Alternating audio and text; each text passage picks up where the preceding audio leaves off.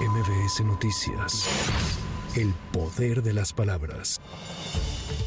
El dirigente nacional del PRI, Alejandro Moreno, reconoció que las encuestas no favorecen a Beatriz Paredes dentro del proceso interno en el Frente Amplio por México. Escuchemos. Bueno, eh, hemos visto que las encuestas no la favorecen, estamos trabajando, pero siempre el partido buscará la unidad y el trabajo del Frente Amplio por México. Esa es nuestra convicción y es nuestra responsabilidad. Y queremos dejar claro que para nosotros lo más importante es el Frente Amplio por México y el partido desde estos días está haciendo una reflexión profunda para tomar la mejor decisión siempre. Y anticipó que mañana se anunciará formalmente su posición en el proceso interno del bloque opositor.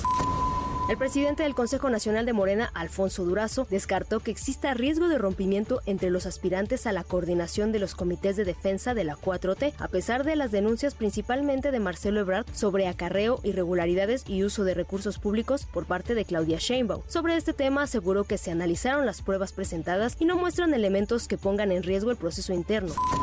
El Tribunal Electoral solicitó al Congreso de la Unión un presupuesto total de 3.800 millones de pesos para el próximo año, de los cuales 960 millones corresponderán a la calificación de las elecciones de 2024. Además, solicitó 85 millones de pesos para un eventual recuento electoral.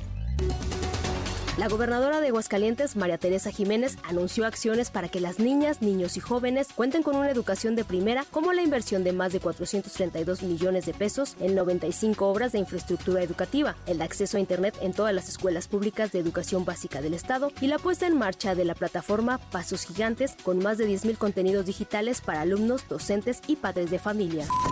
Para MBS Noticias, Claudia Villanueva. MBS Noticias. El poder de las palabras.